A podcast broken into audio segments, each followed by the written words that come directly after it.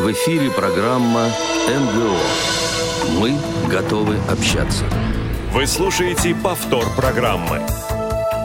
Приветствую всех, уважаемые слушатели. Вторник, 14.06 московское время, 13 апреля сегодня, совсем уже весенняя погода в Москве. И в это время, как всегда, у нас в эфире прямой эфир программы МГО «Мы готовы общаться». У микрофона Ольга Лапушкина, рядом со мной Антон Викторович Федотов. Добрый день. Добрый день, дорогие радиослушатели. И у нас сегодня, я думаю, будет очень интересная программа, потому что время весеннее – это время окончания учебных заведений, школ, институтов. Это время, когда надо подумать и о будущем детей, и, возможно, записаться э, в школу. И э, сегодня хотел бы представить нашего гостя – Иван Владимирович Вишневецкий, директор ГБОУ «Шор» интернат номер один – для обучения и реабилитации слепых Департамента труда и социальной защиты населения города Москвы. Добрый день, Иван Владимирович. Здравствуйте, Рад Ольга. Здравствуйте, здравствуйте, Антон Викторович. Здравствуйте, дорогие радиослушатели. Да, такое длинное у нас название. Ну, если проще говоря, наверное, мы известны под названием «Школа-интернат номер один» города Москвы. Да. Конечно, это самое известное название. Хотелось бы еще отметить, что сегодня у нас не один Иван а, в эфире, один еще находится за эфиром. Это наш э, постоянный звукорежиссер Иван Черенев. Сегодня также он будет принимать ваши звонки.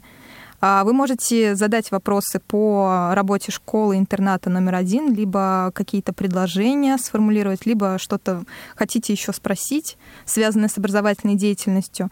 А для этого можете позвонить по номеру 8 800 700 ровно 1645. Также доступен skype radio.voz и есть номер для смс и сообщений WhatsApp 8 903 707 26 71.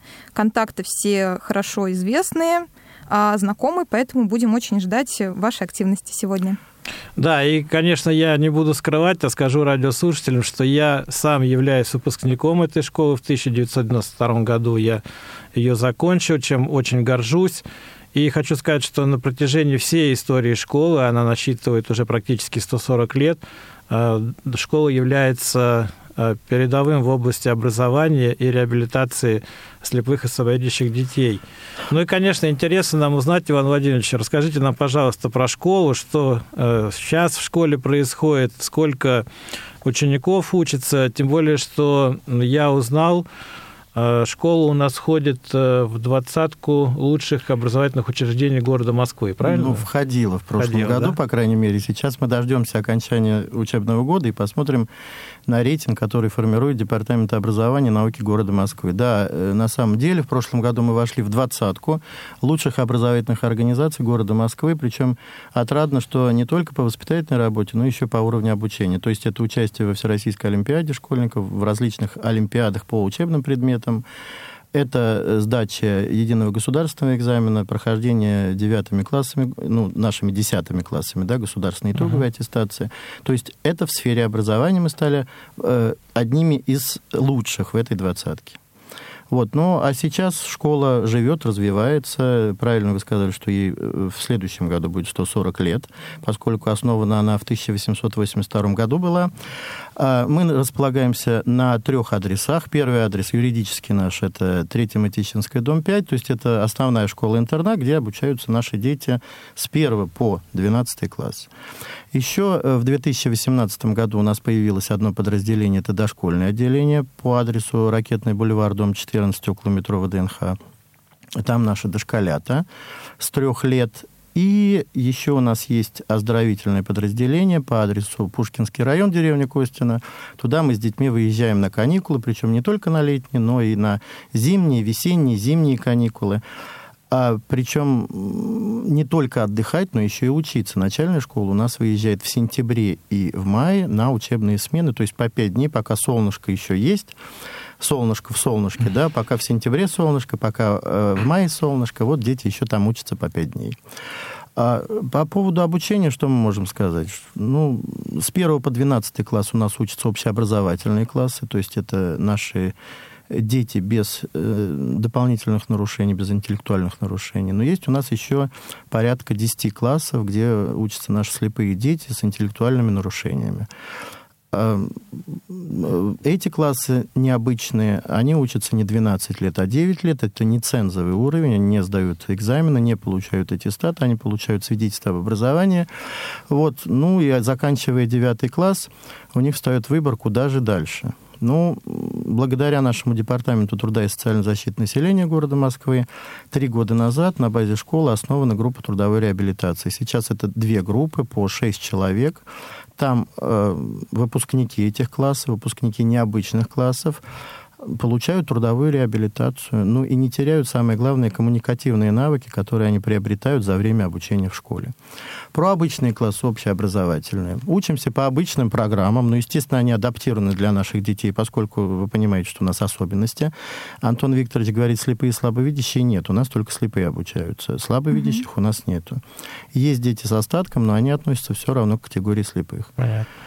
Вот, обучаемся по адаптированным программам, основным общеобразовательным. В 10 классе проходим аттестацию государственную итоговую, в 12 классе также проходим государственную итоговую аттестацию, причем тенденция такая, что по сравнению с выпускниками там 5-6 лет назад, сейчас большее количество выпускников, практически 100% выбирают единый государственный экзамен. Э, не, а, в, не в облегченный. Есть, у да, у них, у них есть угу. выбор, да. Либо выпускной экзамен, там, ну, упрощенный, да, скажем так, либо единый государственный экзамен. Наши дети в основной своей массе выбирают единый государственный экзамен.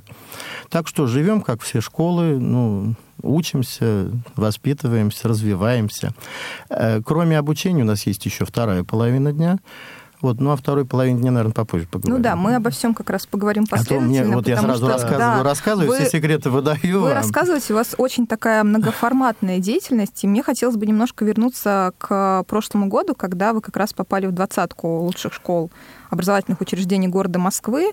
А вы говорили тогда мне в интервью, что 6 лет назад э, начинали непосредственно работать над участием во Всероссийской Олимпиаде школьников. А как вообще, насколько это было проблематично попробовать э, вести детей с особенностями здоровья на, на подобные Олимпиады? То есть каким-то образом задание Вы не поверите, что это до сих пор проблематично, потому угу. что, э, да, был, был, была у нас беседа по поводу Всероссийской Олимпиады школьников, поскольку это, ну, как Олимпиада для спортсменов, также у нас Всероссийская Олимпиада школьников.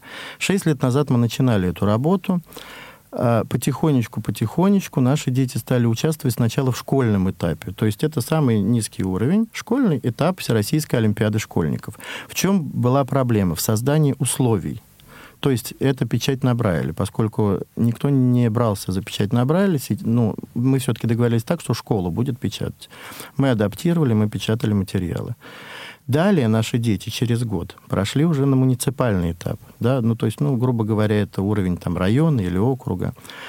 А, опять же, проблемы в печати и проблемы в переводе. Опять же, мы взяли эту функцию на себя. Сейчас, э, ну, спустя три года, эту функцию берет на себя Центр педагогического мастерства Департамента образования и науки. Все-таки подвижки есть. Не все на нас, все-таки нам облегчили нашу работу. И это не наша профильная работа, да, проведение Всероссийской Олимпиады школьников на муниципальном уровне.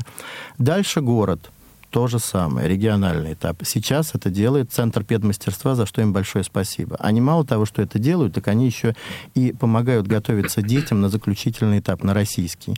В этом это году... какие-то курсы или Это консультации, приходит? скажем угу. так. То есть, если ребенок вышел, регион, э, регион он победил, да, то Центр педмастерства предоставляет э, специалистов, которые консультируют ребенка для подготовки уже на уровень России. И в этом году у нас три ребенка по четырем предметам представляли команду сборной, сборной Москвы на заключительном этапе Всероссийской Олимпиады школьников. Ну вот э, французский и немецкий уже прошли, экология прошла, но результатов нет, и еще русский язык еще не прошел.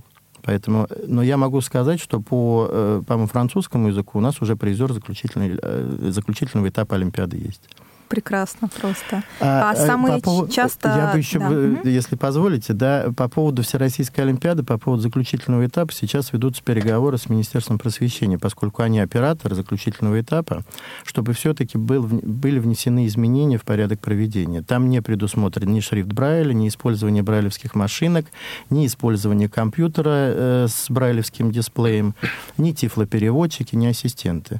Я очень надеюсь, что в следующем году, поскольку все-таки ну, это необходимо, да, чтобы права ребенка соблюдались, любого ребенка на заключительном этапе Олимпиады, все-таки эти изменения будут внесены. И кроме того, два года назад мы организовали ассоциацию руководителей образовательных организаций для, для детей с нарушениями зрения, российскую. Я там являюсь председателем, и все-таки это уже сила, которая может продвигать определенные ну, особенности да, для участия наших детей в таких мероприятиях. Это очень важное нововведение, и то, что вы, в принципе, в дальнейшем собираетесь работать над этим, и есть а, завязки с определенными э, структурами, это прям я да. просто под впечатлением, серьезно. Да, да, да, потому что не, дали, как, не дали, как сегодня, я разговариваю, ну, не разговариваю, переписывался, да, со специалистами Минпроса как раз по поводу особенностей проведения, и меня заверили, что если ассоциация, члены ассоциации внесут изменения, их примут, и в следующем году мы уже не будем сталкиваться с тем, что надо будет уговаривать кого-то, продлевать время детям, по тем или иным причинам, или ассистента, или тифлопереводчика предоставлять. Я считаю, что это, здесь же не помощь детям, здесь создание условий. Конечно. Здесь ничего не нарушается. Детям не помогают пройти, да, решить задание, а просто создают условия. Угу. Просто некоторые люди на местах иногда не понимают, что чтение Брайля занимает большее количество времени, так же, как и написание на Брайле. Но при этом а, как раз таких условий не, не требуют, чтобы увеличить как раз время прохождения э, экзамена. Мы это хотим или, потребовать, или да, угу. потому что это необходимо. Но вы понимаете, да, чтобы прочесть брайлевский текст, нужно все равно в 1,3, в 1,5 раза времени больше где-то, угу. нежели мы читаем глазами этот текст. Угу. Но возвращаясь как раз к тому, что у вас очень богатая история, как мы выяснили, более 140, точнее 140 лет Еще будет в следующем году, да. да. А у нас в анонсе сразу это подчеркну, было более 25 лет написано, но хотелось бы понять как раз структуру, как преобразовывала школа-интернат за это время, потому что когда она стала именно интернатом, и какой, в принципе, распорядок дня у ребят, которые в нем находятся? Ну, интернатом она стала после войны, потому что в 1882 году это были просто курсы, трудовые курсы, да, э, попутно с которыми давалось начальное образование. Потом после э, революции это стал институт для слепых, далее это детский дом, а после войны это уже стала школа-интернат. Причем мы перемещались по городу Москве, Ферсановский переулок, Гелеровского, проспект Мира. Ну и вот дальше мы дошли до 3 Матичинской, дом 5. Э, какая структура сейчас? Или... Какой распорядок дня а, распоряд... у ребят? Распорядок да. дня, ну, во-первых, у нас пятидневка, у нас школа-интернат, но это не обязательно, что все дети у нас ночуют, по желанию родителей. Какие-то родители каждый день ребенка привозят, увозят, кто-то оставляет на пятидневку, кто-то оставляет на два дня, забирает потом еще на два дня. То есть это по желанию родителей, по желанию детей. Но ежедневно у нас в интернате из 326 детей, которые сейчас, ну, уже не детей, да, там не только дети, там есть и ГТРовцы наши, которые уже выпускники, из 326 воспитанников наших ежедневно у нас ночует порядка 110-120 детей. Вот. А режим, подъем, завтрак, учеба, вторая половина дня коррекционные занятия, кружки, спортивные секции, экскурсии. Вообще выездных мероприятий у нас очень много. Угу. Опять же, спасибо нашему департаменту, что у нас есть два автобуса, и мы каждый день выезжаем. То есть у нас порядка 300 выездов за полгода. Мы выезжаем в музеи, парке, мы выезжаем на просмотры спектаклей, кинофильмов с тифлокомментариями, на встречи на различные. То есть дети у нас не живут только в интернате, они все равно общаются и со сверстниками, и с другими людьми. Это самое главное, это чтобы даже, они получили... наверное, более активное... Наши дети mm-hmm. должны получать больше общения, нежели обычные дети. Все равно. Это моя позиция и позиция наших сотрудников. Это даже более активное времяпрепровождение, которое иной раз бывает у школьников в общеобразовательных школах, да. потому что тогда все ложится, в принципе, на плечи родителей. Да более активное, более насыщенное времяпрепровождение. Вот я бы хотел задать следующий вопрос. ну, не секрет, сейчас весеннее время такое, родители в поиске, куда устроить ребенка для получения образования. А как вообще происходит э, набор в вашу школу, ну, в нашу школу? И, э, наверное, тоже сюда бы я бы попросил рассказать о детском садике, который у вас э, существует при школе. Ну, детский садик у нас и раньше существовал, но в 2000 по-моему, в 2017 году Департамент образования города Москвы, еще не науки, а просто образование в то время, передал нашей школе здание детского садика в районе Алексеевский. Значит, департамент наш уже соцзащиты сделал перепланировку по нашим запросам, поскольку группа у нас маленькие, у нас группа по, по 6 человек по Санпину. Вот. И стал у нас шестигрупповой детский садик. Uh-huh. Сейчас там у нас 40 детей. Ну, может быть, можно сказать, что немножко переполнен, но, с другой стороны, все дети всегда не ходят. Все равно маленькие детки, они болеют, и на реабилитацию, и туда, и сюда. В общем, у нас в дошкольном отделении на данный момент 40 детей в возрасте от 3 лет. Э, то же самое, по желанию родителей, некоторые из них ночуют, некоторые уезжают домой, но все-таки детки маленькие, ночуют там мало, до пяти человек, не больше. Вот. По поводу детского сада, что еще сказать? Развивают детей, готовят к школе. Также детский садик у нас э, стал участвовать в Олимпиаде, музее, парке, усадьбы. Наши маленькие дошколята – стали ездить по музеям, по паркам, по усадьбам вот с прошлого года. А и насколько, даже были призерами Насколько в прошлом часто году. ребята из детского садика вывозят куда-то тоже на экскурсии? Ну, на, раз в месяц, два раза в месяц. Потом в зависимости от времени года. Все-таки зимой это раз в месяц, а весной вот, по-моему, завтра они что ли на ВДНХ едут. Или сегодня, или завтра, я не помню, приказ подписывал, mm-hmm. не помню сейчас. Вот, то есть часто, довольно часто, чтобы тоже не сидели только в, сво- вот в своем, да, в своем пространстве, а также общались, также выходили. А, все это развивает. Все это ребенка развивает. А набор в школу как происходит? Набор в школу происходит очень просто. Приходит родитель и предоставляет документы. Какие документы? Значит, это справка об инвалидности раз. Потому что мы берем только детей слепых. А это э, рекомендация ЦПМПК города Москвы об уровне обучения. Потому что без этого мы тоже ребенка не возьмем, поскольку это нам рекомендация для того, чтобы создать условия. Э, дальше это заявление, это копия паспорта одного из родителей с предоставлением самого паспорта, чтобы мы убедились, копия свидетельства ребенка о рождении с предоставлением оригинала, ну и там какие-то еще документы, но уже, уже там ИНН, вот это вот все, которое не очень важно. Uh-huh. Ну и медсправка, естественно. Вот, и все. Но, кроме того, нужно заметить, что мы берем только жителей города Москвы, поскольку у нас не только процесс обучения, но еще процесс реабилитации абилитации, лучше сказать. Угу. Можно прийти, в принципе, в любой класс, если, допустим, а, до этого обучался в школе четвертого типа, да, а, допустим... Если так случилось, да. что ребенок потерял зрение, mm-hmm. у нас такие случаи очень часто бывают. Еще у нас бывают случаи, когда ребенок на инклюзии, первый класс сидит, да, но что-то не так. Родители видят, что ребенок не прогрессирует в плане обучения, они забирают из обычной школы или из другой школы, например, и приводят к нам. Да, по закону мы можем отказать только в случае отсутствия свободных мест. То есть, если в классе уже есть 9 детей, у нас нормы какие? Для обычного класса по Санпину это 9 человек детей, для э, умственной отсталости либо 7, либо, если глубокая степень умственной отсталости, это 5. uh Вот если больше, тогда я вправе отказать. Но мы стараемся брать всех, потому что мы единственное учреждение в городе Москве, которое обучает слепых детей на Брайле. Есть, конечно, еще э, учреждения, которые берутся за обучение слепых детей, но это не массово, скажем так.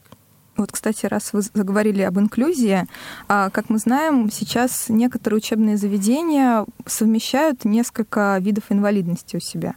Да, а, была ситуация со школой в Малаховке подмосковной, когда пытались э, разрушить таким вот образом это учебное заведение, но отстояли пока так более-менее. А вопрос такой, как вы, в Она принципе, у нас относитесь... в ассоциации, да, кстати, вступила угу. вот недавно совсем в ассоциацию нашу Малаховка. Угу, отлично. Как вы относитесь к подобной интеграции? Вы знаете, все решать родителям. Я ну, не могу сказать. Угу. Мое мнение, что все-таки каждый должен заниматься своим делом. Я все-таки за э, дифференцирование, а не интегрирование. Я за интегрирование второй половины дня.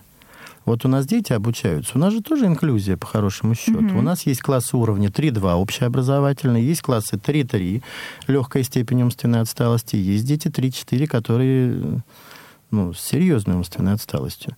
У нас же во второй э, половине дня инклюзия. У нас же дети вместе в мероприятиях участвуют, и общеобразовательные классы, и необычные наши классы. Пожалуйста. Но я думаю, что если э, дети из этих классов будут учиться в одном классе, то будут терять все. Конечно.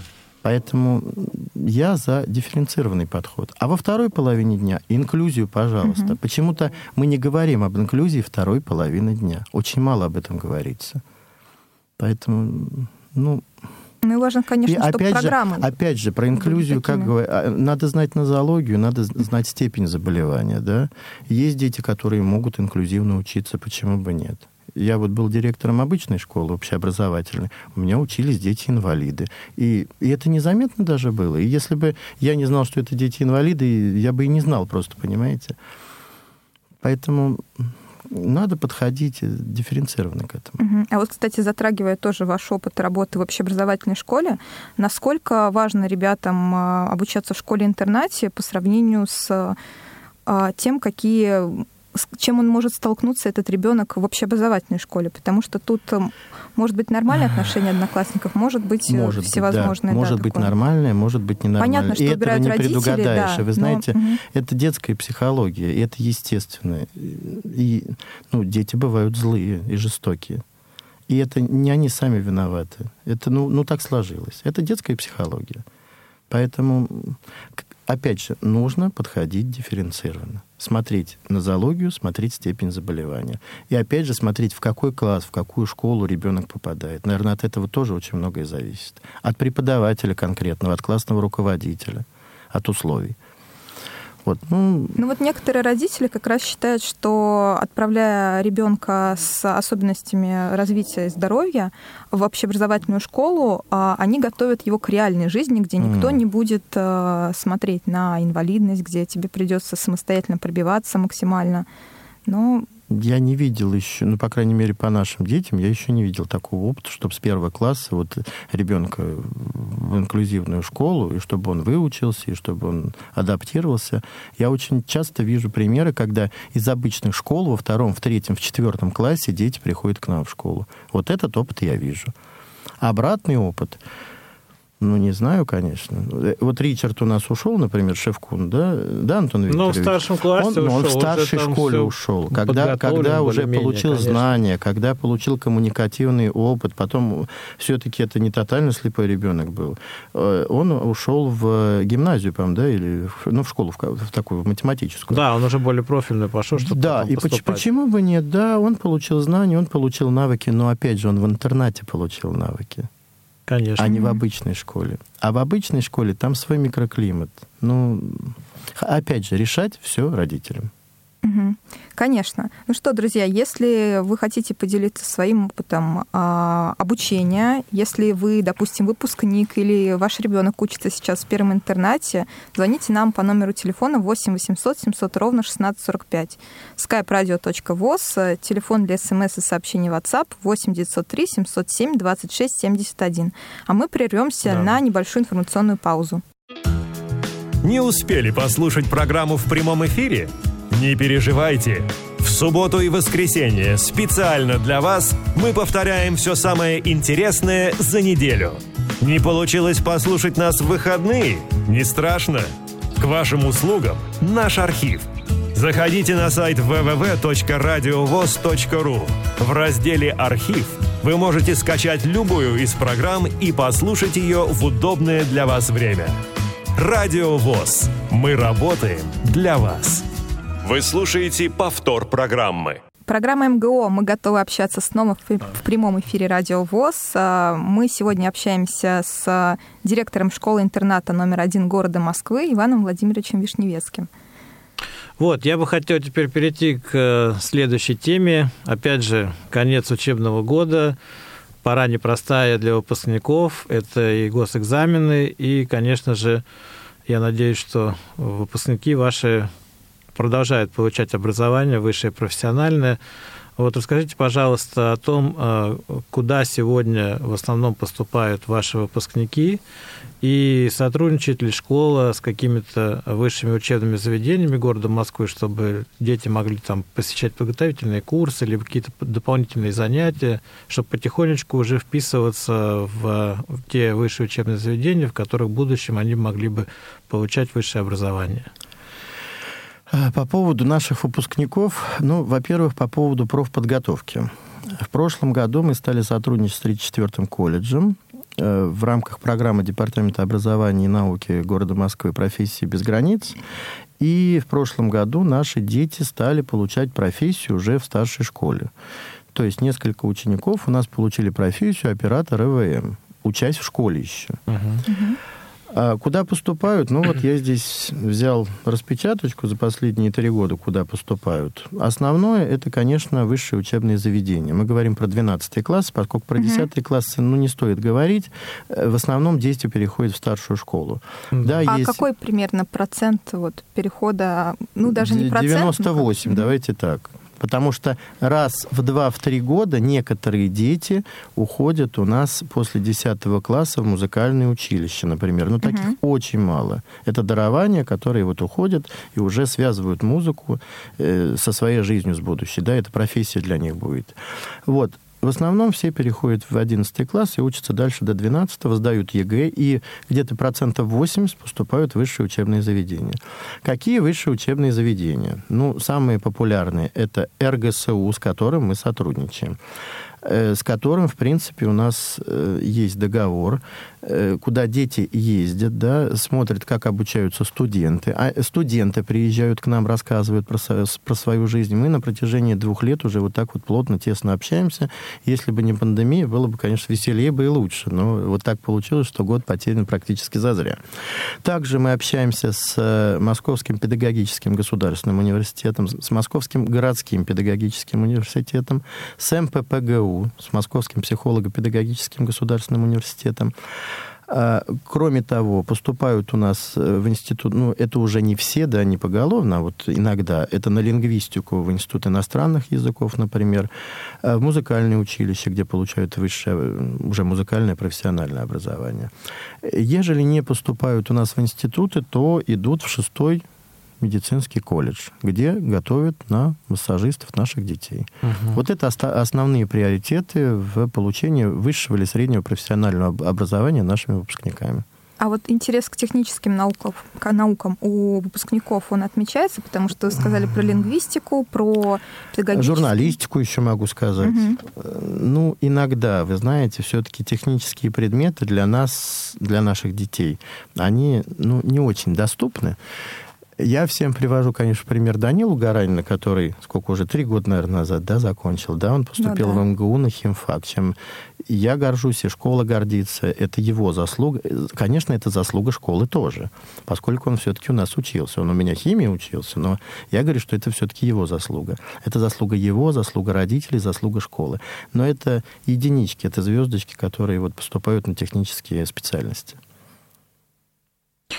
А вот сейчас э, ну, требуется определенный балл, чтобы поступить в вузы, это сдача ЕГЭ. Какой средний вообще балл по э, школе у вас? Когда... По каким предметам? Ну, я не знаю, по русскому вот, там. Вот, по... средний балл по русскому языку в прошлом году в период пандемии у нас составил из 13 сдававших 77 баллов средний балл. Это очень хороший это результат. Очень это хороший выше, результат. У нас да, по, по, да, по иностранным языкам у нас, по-моему, там и 96 был. Да, по литературе, девочка, помню, по литературе и сотни у нас позапрошлом году было. Ага. Поэтому, не, есть, конечно, которые просто проходят там минимальный балл, да, с минимальными. Я не говорю, что все сдают на 100, так же, как во всех образовательных организациях. Но все-таки мы стараемся держать марку и все-таки давать знания детям, чтобы они впоследствии смогли с этими баллами поступить в тот вуз, в который они хотят. И э, тот же самый Данила Гаранин, даже если бы у него не было никаких льгот со своими баллами, бы, он бы поступил в МГУ на химфак. Угу. Даже без льгот. Да, а вот такой, кстати, вопрос, потому что мы сейчас все немножко к цифрам перешли. Хотелось бы понять вообще, сколько ребят у вас обучается, потому что мы говорим про отдельных э, выдающихся личностей, выдающихся выпускников, но хотелось бы понимать вот картину в целом. 98%, которые переходят из средней школы после 10 класса дальше, это сколько? А вот сколько у нас обучается детей? На данный момент у нас э, обучающихся и воспитанников, давайте так, да, uh-huh. потому что здесь у нас не только дети, но есть еще и уже совершеннолетние. Значит, 326 обучающихся и воспитанников. Причем, если мы будем брать там 5 лет назад, 5 лет назад у нас было 280 обучающихся и воспитанников, сейчас количество выросло практически на, там, на 45, на 46 человек, да, то есть это прилично. А из них 12 человек, как я уже говорил, это группа трудовой реабилитации. 40 человек у нас обучаются, ну, воспитываются, да, э, в дошкольном отделении. Mm-hmm. Это наши дошколята. А все остальные, это у нас 274 человека, у нас обучаются в школе. А вот если мы будем брать уже 274, из них э, порядка 200, наверное, 210 это общеобразовательные классы, а 66 детей это дети с тяжелыми множественными нарушениями развития. Хорошо, получается, больше 300 э, человек обучаются да. в школе-интернате, а в таком в каком количестве... Математика а... пошла. Так, математика пошла. Нет, не математика. Это, это сложная формулировка вопросов, да. Сколько педагогов у вас э, в школе, и есть ли среди них те, у кого нарушение зрения? А, значит, педагогов, если мы говорим про педагогических сотрудников, то это 112 человек. Педагогов из них 51, насколько я помню. Вот, то есть половина. Э, половина учителя, это, учителя, да. да. Угу. Есть, конечно, у нас э, работают люди с нарушениями зрения. Э, сколько человек, по-моему, 16 человек, причем они, это не только учителя, но есть у нас и педагоги доп. образования с нарушениями зрения, есть у нас специалисты по массажу, два массажиста. Мы в прошлом году сделали массажные кабинеты, вот, и взяли двух массажистов именно с нарушениями зрения. А есть сотрудник типографии. Ну, а если мы будем говорить про квартирование рабочих мест, то мы перевыполняем его более чем на 200%. Ну, это точно, да. И, конечно, вот это социальное... У нас 7 человек это квота, да, угу. должна быть, а всего у нас инвалидов работает 26, из них 16 по зрению. И, наверное, они все являются выпускниками нашей же школы. Многие, да? да, многие являются. Не все, но многие являются выпускниками нашей школы. Ну, конечно, создается преемственность, и это очень правильно. Почему я просто по себе помню, нам наши вот воспитатели, учителя, когда я учился, они нам, ну, извините за грубое слово, все время вдалбливали, что э, человек, э, который имеет недостаток зрения, ему на, как сегодня говорят, конкурентном рынке труда будет да. сложно. И как раз мы должны в чем-то превосходить наших коллег, и тогда мы сможем найти свое место под солнцем. Да, то, потому что... что рынок труда, он жесткий, особенно да, в наше время. Да. И не то, что инвалид, наверное, и здоровому человеку трудно найти иногда порой рабочее место, да. Поэтому наши дети должны быть конкурентоспособными. Поэтому они должны больше учиться, больше общаться, больше в этой жизни видеть, то есть больше всего. Поэтому... Давайте немножко про досуговую часть поговорим, потому что школа очень активно участвует э, в различных мероприятиях, в том числе и мероприятиях нашей организации. И более того, э, вот касаясь спортсменов, они э, отстаивают уже честь нашего города на всероссийских мероприятиях.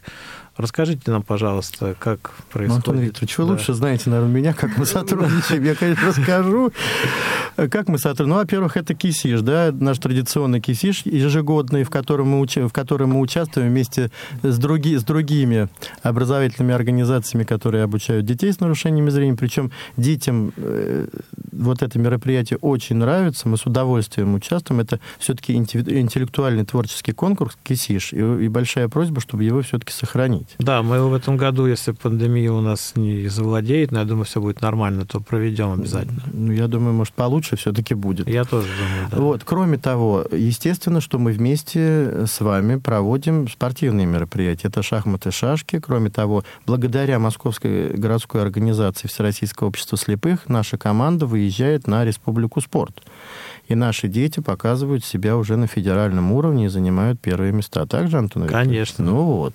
Кроме того, дети участвуют в соревнованиях по плаванию.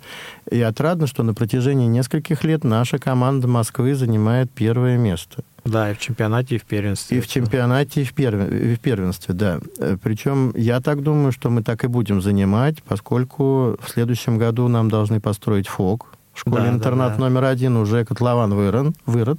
Угу. Вот, и я так думаю, что в следующем году будем праздновать новоселье. Будет большой фок, четырехэтажный, с бассейном, э, с полем для игры в мини-футбол для слепых, с полем для игры в голбол. Вот. Поэтому плюс к этому занимаемся легкой атлетикой. Не далее, как на следующей неделе, э, у нас проводится при поддержке нашего департамента труда и социальной защиты населения города Москвы открытый чемпионат по мини-футболу для слепых. Там будут пока три команды, то есть эта команда будет наша, команда из Якутии прилетит и команда из Королева. Но я думаю, что лиха беда начала, так же, как мы проводили на крыльях творчества, творческий конкурс, да, чемпионат, э, будем проводить для трех команд, глядишь, там в следующем году будет пять, потом семь, потом девять и так далее. А потом, может, и всю Россию привлечем. Конечно, учитывая, что есть еще ассоциация руководителей школ. Да, но ассоциация думаю, на самом деле помогает, она помогает общаться, потому что э, некоторые школы долгое время вообще не общались ни с кем и вот варились в своем котле. А сейчас мы все-таки проводим ежемесячные вебинары, мы обмениваемся опытом, мы приглашаем Министерство просвещения, Рособорнадзор, э, Институт коррекционной педагогики, Федеральный институт тестирования и так далее и тому подобное на наши вебинары, и люди общаются, и люди перенимают опыт. А потом, вы знаете, все-таки все-таки вопросы какие-то, но решаются. И это очень хорошо, это здорово. Ну вот у вас правда, какую сферу не тронь, везде идет активная деятельность такая. Ой. Как все успеваете? Э, но это не вопрос, это небольшое уточнение. А на самом деле, на самом деле еще интересен как раз э, момент с профориентацией учеников старших классов, э, возможно, еще это начинается где-то в средней школе. Можно ли подробнее об этом рассказать и с кем сотрудничаете? Может быть, это не только с вузами, а приглашаете еще сторонних э, педагогов, тренеров, которые вот рассказывают о, о том, как, э, как они, допустим, если это выпускники школы были, как они, э, какой у них был путь. Да, естественно, что мы приглашаем и выпускников школы, чтобы они рассказали детям, как дальше развивается их жизнь. Э, мы приглашаем и э, МГО ВОЗ к нам в гости приходит. Абсолютно Обычно это точно. бывает в конце да. весны, да, где-то в апреле, в мае. И силами МГУ ВОЗ как раз проводится профориентация. И медколледж номер шестой приходит, и вузы мы приглашаем для того, чтобы смотрели. Кроме того, в течение года мы пытаемся еще детей вывозить по разным учреждениям высшего профессионального образования, чтобы дети посмотрели, как обучаются студенты в этих, в этих учреждениях. Вот. Ну, Плюс к этому психологи работают наши по профориентации, угу. батареи тестов, куда ребенок более направлен, плюс беседы с родителями, потому что все равно дети иногда даже к 12 классу не могут определиться, куда поступить. Мы хоть и работаем, работаем, может быть, плохо работаем, может быть, дети просто не хотят от нас уходить никуда, поэтому не определяются, но иногда и к 12 классу ребенок не может определиться.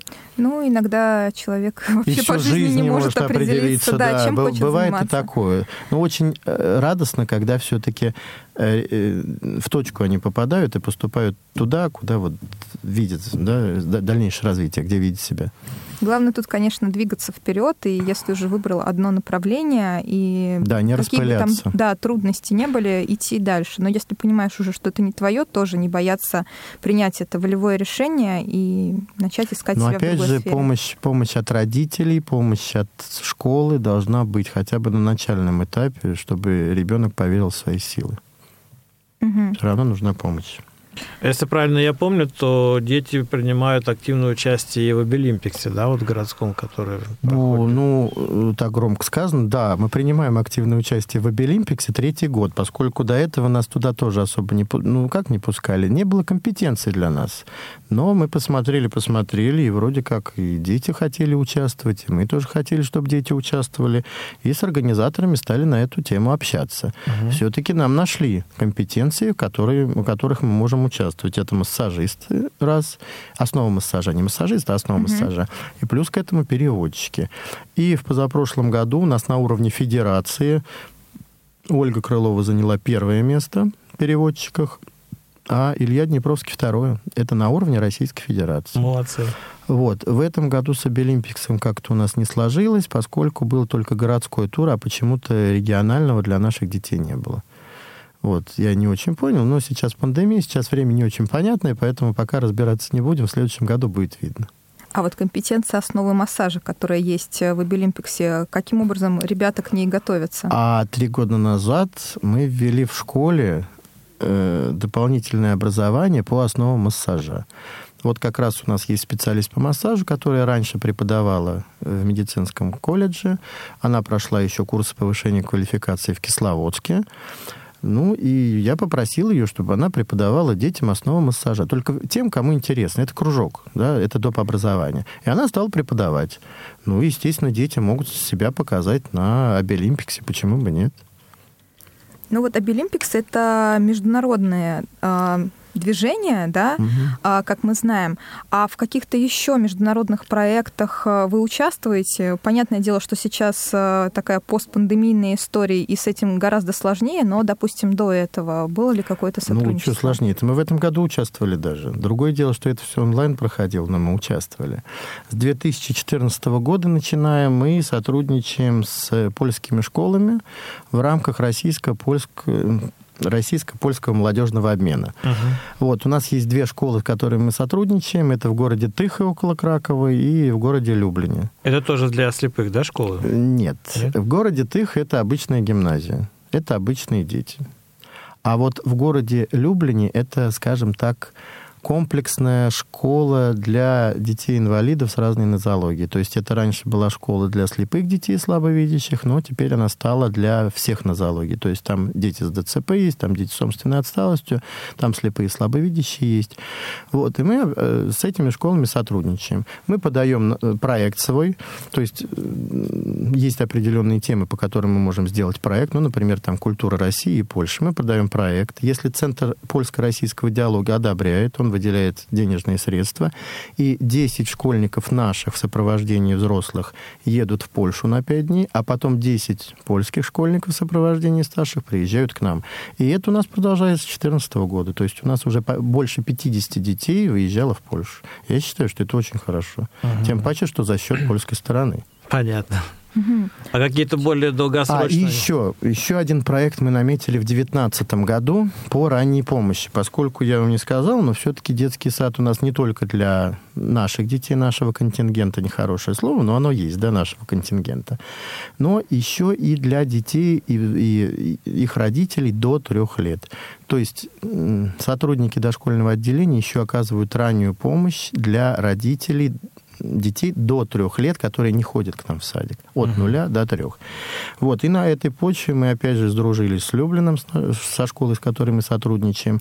И у нас образовалась такая компания, школа из Люблина, наша школа и школа из Минска, которая тоже занимается слепыми детьми.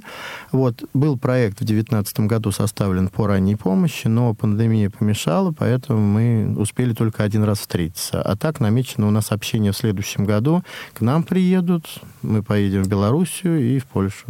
А это, получается, у вас все идет в рамках основных образовательных программ или тоже как дополнительное? А, вот это вот дополнительное. Ага. Это дополнительное, это вообще не образовательная программа, это ранняя помощь, это уже угу. абилитация, скажем так, э, родителей.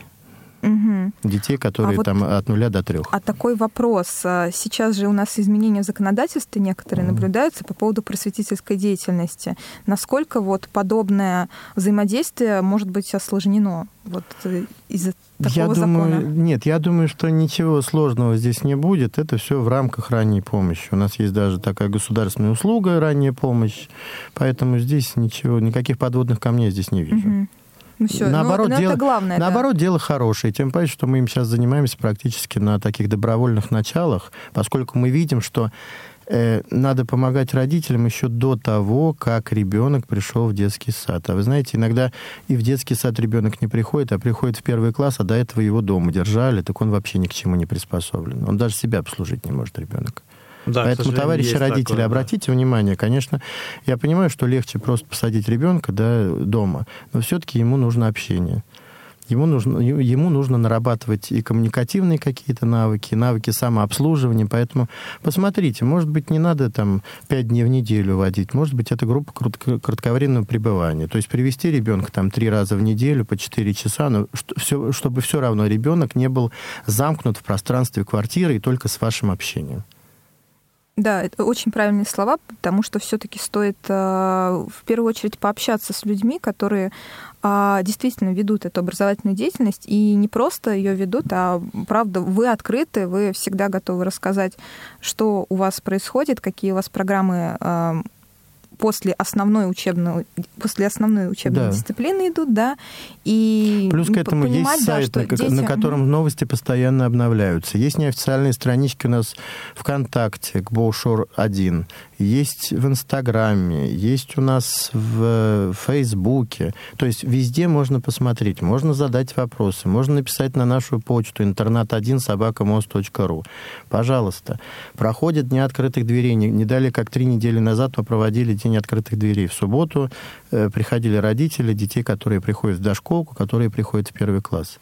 Звоните, спрашивайте, пишите. Мы открыты. Ну, Иван Владимирович, вот в целом по вашему опыту, как вам кажется, сейчас а, настроение родителей, которые понимают, что у них ребенок с а, тотальной слепотой, нарушениями зрения, они меняются, потому что первое, у многих первая такая мысль это что же я буду делать, а, куда идти, мы будем сидеть дома и будем разбираться. Вот в целом сейчас э, такая история, она меняется?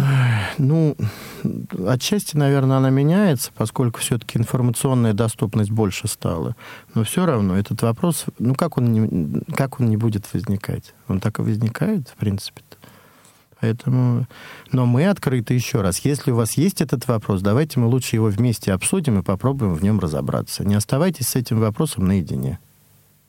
Это прекрасно, когда есть люди, готовые помочь. Так еще, да, так момент... еще же у нас три года назад на базе школы э, организовалось Российское общество родителей слепых детей. Да, да. Да. Вот поэтому и в это общество тоже можно обратиться. Потому что там родители, там они обсуждают свои вопросы, помогают. Поэтому ну и, наверное, некоторые напутственные слова а родителям также и будущим ученикам, потому что у нас осталось не так много времени до конца эфира. Что бы вы еще хотели сказать? Что я могу сказать? Терпение, научиться слушать друг друга, наверное, нам с вами, да, с родителями. Ну и добра, и здоровья, естественно, в наше нелегкое время. Все так. А сегодня в эфире был Иван Владимирович Вишневецкий, директор первой школы-интерната города Москвы, а Антон Викторович Федотов, заместитель председателя Московской городской организации ВОЗ, программа МГО «Мы готовы общаться», и мы оставляем вас наедине с песней а, ученицы первого интерната Мирославы Поповой, которую она записывала у нас здесь несколько лет назад. Песня очень знаковая, а, посвящена спорту. Давайте ее вместе послушаем. Спасибо за беседу. До свидания. Спасибо. До свидания, радиослушатели.